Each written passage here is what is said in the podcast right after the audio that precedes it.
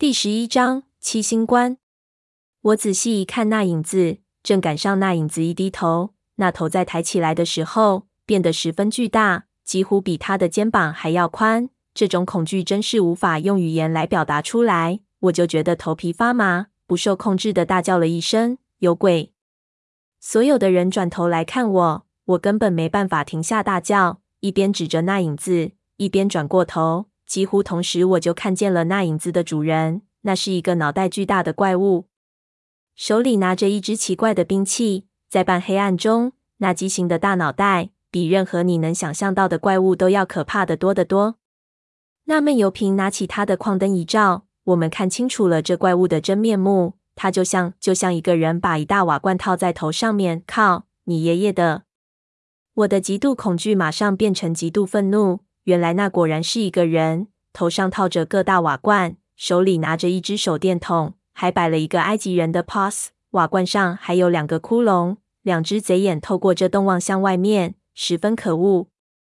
场面一时间非常尴尬，我们也搞不清这人是敌是友，同时也是被这家伙吓懵掉了，脑子还没反应过来。最后还是潘子骂了一句：“X 你妈的，一枪毙了你！”说完就去掏枪。那家伙一看把我们惹毛了，叫了一声：“我的妈呀！”也闪得极快，直接就往我们来时候的那过道里跑了过去。潘子老实不客气，举枪咔嚓上膛，然后就是一枪把那人头上的瓦罐打碎了，就剩下个圈套在他脖子。那人边跑边大骂：“你他妈的找死！看你爷爷我回来怎么收拾你！”说着脚下像抹了油一样，一下子就不见了。闷油瓶一看。说了一句不好，不能让他到我们盗洞那边去。他要是碰到那个棺材，就完蛋了。说完，从他包里里刷的抽出那把黑金骨刀，也不提一个矿灯，就这么几步就追到黑暗里去了。潘子想追去帮忙，三叔一把拉住，说：“你过去能帮个屁忙？快去看看那两个耳室，看他是从哪里出来的。”我忙走到右边的耳室里。看见一个盗洞从石壁里直接挖了下来，脚里还有一支蜡烛，那蜡烛燃在那里，正发着幽幽的绿光。我哦了一声，原来那家伙是个摸金的。我看见地上还有个包，看样子也是他丢在这里的。打开一看，里面是一些工具、几个电池，还有一张这个古墓的草图。虽然非常的潦草，但是我一眼就能看出来，里面的几个方块是代表着七个棺材。这草图边上。写了很多的字，都是不同的笔记，看样子应该是几个人在这里讨论的时候写上去的。在这个草图边上写了一个很大的问号，然后写了几个字“七星一关”。我不由一紧，这七星一关我好像在哪里看到过，一想就想起来，爷爷的笔记本里提到过，这七星一关除了一个是真的之外，其他的里面不是有机关，就是设了极其诡异的手段。总之，如果你开错一个，这一关里的机关或是法术就会激发，必然是凶险万分。看那个老外，应该是不明就里，以为每个棺材里都有宝贝，结果着了道了，不知道被什么东西拖进棺材里去了。而他的伙伴估计是看到同伴遇害，恐慌之下逃出了这个墓室，然后在那走道里另挖了一个盗洞，仓皇逃了出去。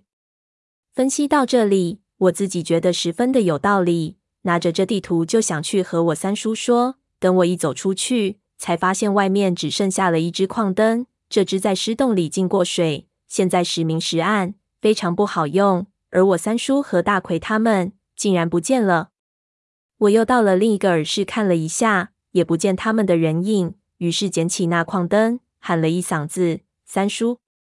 按道理，他们不可能丢下我一个人。自己先走掉的，我先是怀疑他们出了什么事情。可是刚才也没有打斗的声音啊！以潘子他们的身手，无论遇到什么怪物，惨叫的能力还是有的啊。可是除了回音，根本没人回答我。这黑黝黝的墓室，七口冷冷的棺材，一具陌生的尸体，马上把我逼回到现实里。我突然间想起自己其实不是一个专业的土夫子，我一个人是根本无法待在墓室里。就算没有什么妖怪，但是我的想象已经可以逼死我了。我又大叫了一嗓子，真希望马上有人能回答我，可还是一片寂静。这个时候，我手里的矿灯突然闪了一下，好像要熄灭的样子。我出了一身冷汗，脑子开始混乱起来。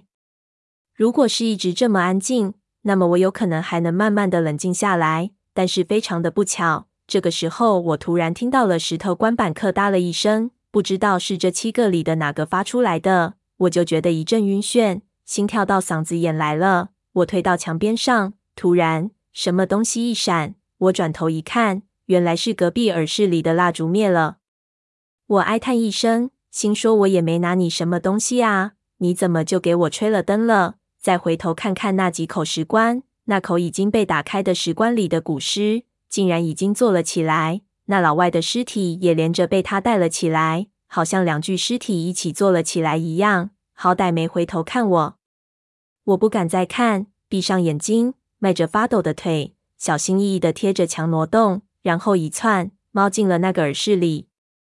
我爷爷在笔记上写过，他练胆子的心诀，就是看不到就当没发生过。我想也是。不然看着剧作者的千年古尸，我根本没办法思考问题。我把矿灯放到角落里，尽量让光不要照到外面，然后拼命翻那胖子留下来的包，看看里面还有什么东西。摸了半天，又摸出几块压缩饼干，还有另外一些纸，上面也密密麻麻的写了很多东西和图画。看样子重要的家伙他都带在身上呢。因为外面现在一点光线也没有了。一片漆黑，我也不知道那尸体在搞什么。如果他只不停地坐起来、躺下去锻炼腹肌，我倒也不怕他，就怕他不知道好歹走过来。这个时候，一阵风从那道洞里吹进来，我马上灵光一闪，心想：对了，这洞肯定是通到外面的，要不然也是通到别的地方去的。不管哪里，总比在这里好。我在那洞边上刻了个记号。让三叔如果回来看到，可以知道我进洞里去了。然后拿起矿灯，收拾了一下那胖子的包背在身上，就钻了进去。我一边爬着，一边回忆我爷爷小时候和我说的那些常识：什么古元净方、秦岭汉坡、九浅一深。哦，不对，呸！他妈的！我摇摇头，发现我脑子里关于这方面的东西其实非常少。我看了看这道洞，似圆非圆。四方非方，也不知道到底是什么时候挖的。心里琢磨着，刚才头上戴瓦冠那小子，要是自己掘了这个地道进来，那么他敲木砖的时候，要么就是触动机关；要是高手，那起码也会发出点声音。但他进来的时候，我们几乎没有注意到，那肯定这个洞老早就在了。那就是说，这个洞肯定是另一伙人挖的，或者他老早就挖好了。我推断。要不就是被这个小子从别人的盗洞下来，要不就是他打的盗洞和这个洞撞在一起了。爬了一会儿，果然出现了一个分叉口。看这两个洞手法完全不同，肯定是两拨人挖的。心想无论哪个都是通到外面的，随便找一个就行了。为了让三叔能找到我，我在我选的那个洞上也画了个记号，然后就爬了进去。这个时候我已经憧憬着一阵清新的空气。一轮明月，最好是我探出洞去，就能看到一个火堆燃着。他们在上面接应的人看到我，把我拉上去，把我让进帐篷里，然后就是吃点干粮，睡个好觉。然后三叔他们找到我，一起回家。盗个屁的窦啊！我真受够了，别人盗一辈子窦就遇到个别白毛黑毛，我第一次盗窦，走到哪里都是粽子，连口气也不让我喘，我容易吗？想着。最好那在上面接应的还是个女的，然后还能给我按一下肩膀什么的。想想就干劲十足，于是加快了动作。不久我就看到了火光出现在前面，我大喜，黎明前的黑暗啊！于是四肢启用，猛探出了头去，真想猛吸一口气。一看，呆了，真是希望越大，失望越大。我面前又出现了一个墓道。跟我来的时候经过的那个墓道非常相似，看样子这个墓非常的复杂啊！我不由骂了一声，一边用矿灯照了照四周，一仔细看我就傻了，这里不就是我来的同一条墓道吗？怎么，原来这个盗洞和那边那个是通的？当初我们还以为有人挖了这个洞想逃出去，我真的一头雾水，实在想不出挖这个洞的人到底是什么目的。